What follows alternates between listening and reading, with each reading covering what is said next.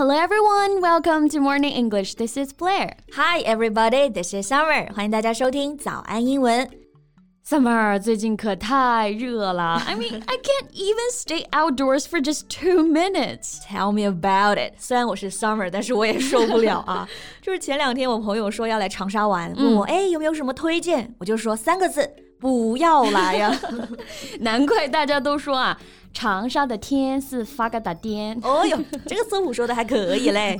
跟大家讲啊，在长沙的我们呢，每天都是要靠人类最伟大的发明来续命的。So what is the greatest invention in human history？这还有疑问吗 ？Air conditioner，当然是伟大的空调啊。That's true. You can't survive here without it. 嗯，哎，那今天呢，我们不聊空调啊，聊聊谁呢？哎，我们聊聊人称“空调一姐”的董明珠。哎，没错，董明珠，人称中国铁娘子，她呢，绝对是中国成功女企业家的典范了。Indeed.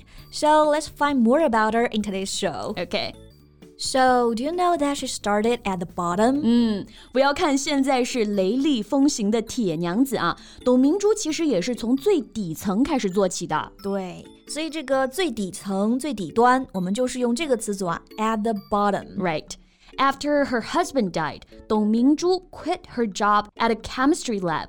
She then joined Gree as an entry-level saleswoman in 1990. 是的，在丈夫去世之后呢，董明珠她辞去了自己的工作，在一九九零年的时候加入了格力，成为了一名销售员。对，而且不是什么高级销售啊，而是 entry level，对，入门级的。难怪说它是 start at the bottom. Exactly.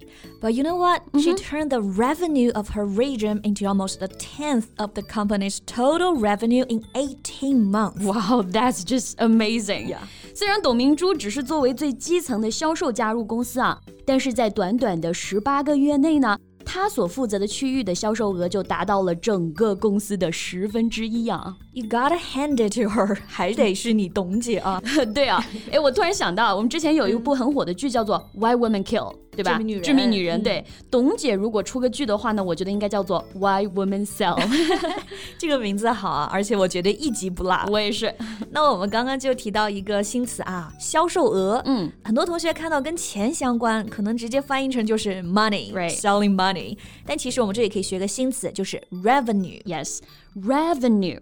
Revenue is money that a company, organization, or government receives from people，就表示我们说的公司或者组织、政府的一个收入、销售额。Yeah, that's right. So I bet she got promoted after that. Yeah, her talent and hard work paid off. She got promoted to sales director by 1994. 嗯，这么好的业绩，肯定就升职了。嗯，所以在一九九四年呢，董明珠就做到了销售总监的位置了。嗯，牛啊！嗯、我们这里再看一个。 单词就是这个升职晋升，哎，我们用到了 promote，right。Promote here means to move somebody to a higher rank or more senior job，也就是我们说的提升、晋升。Yes. So, for example, she worked hard and was soon promoted. 他呢工作勤奋，不久就得到了晋升。呀，是的，这个 promote 名词形式是 promotion。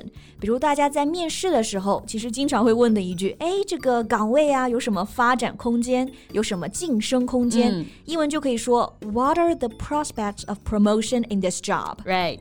从一个小小的销售到如今商业帝国的领导人啊，董姐的一个实力绝对是不容置疑的。呀。哎，那 Summer，、嗯、如果让你用几个词来形容一下董明珠啊，你会选哪几个呢？Well, tough, 嗯哼，um, powerful and assertive 啊，都是好词儿啊。哎、来，我们一个一个看一下。首先，tough，tough 这个单词呢，含义其实蛮多的。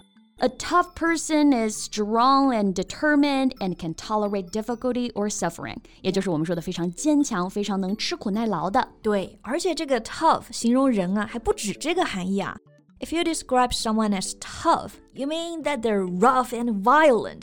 所以它还可以表示彪悍的、粗暴的。对，就比如说啊，我们看到的电影里面那种硬汉形象，嗯、可以一打好几个那种啊，我们就叫做 tough guy。 Yeah, tough guy. 而且这个 tough 还可以用来形容一个物啊，meaning having or causing problems or difficulties.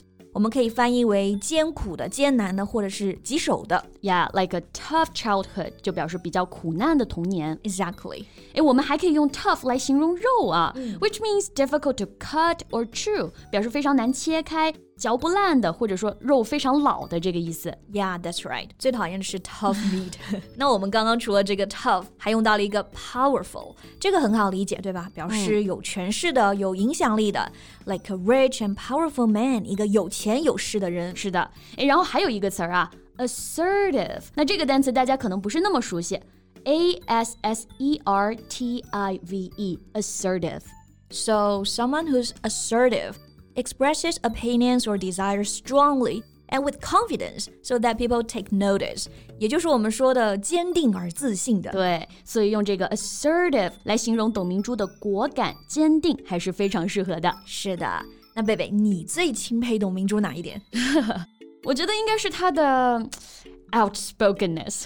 ？Outspokenness. Yeah. What do you mean? outspokenness 表示说直言不讳或者说坦率啊。我印象最深刻的一个董姐语录就是 I never admit my wrongdoings because I'm always right。哇哦意思就是我从不认错，因为我永远是对的。你说除了董姐啊，谁敢这么勇呢？是的，但是这话也只有董姐说出来才有信服力。 right? However, the powerful businesswoman has faced controversies over the years. She receives criticism from both conservatives and feminists. 是的，也正是因为她如此的雷厉风行、直言不讳，所以很多人会说她的风凉话啊。这个 controversy 就表示争论、争议。哎，哪个成功人士还没点争议呢？但是我觉得吧，至少她的存在可以告诉一些男性，不要小瞧女性哦，女性可以撑起半边天。是的， 也可以告诉更多的女性啊，Don't underestimate yourself，不要低估你自己，你也可以的。 Right. No one has the authority to define what a successful woman looks like. Women should pursue their professional careers in diverse ways without limitation. That's very true.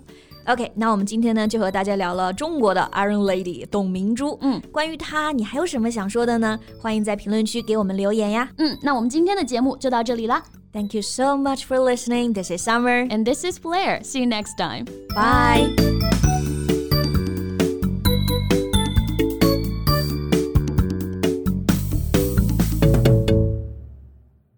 This podcast is from Morning English. 学口语就来早安英文。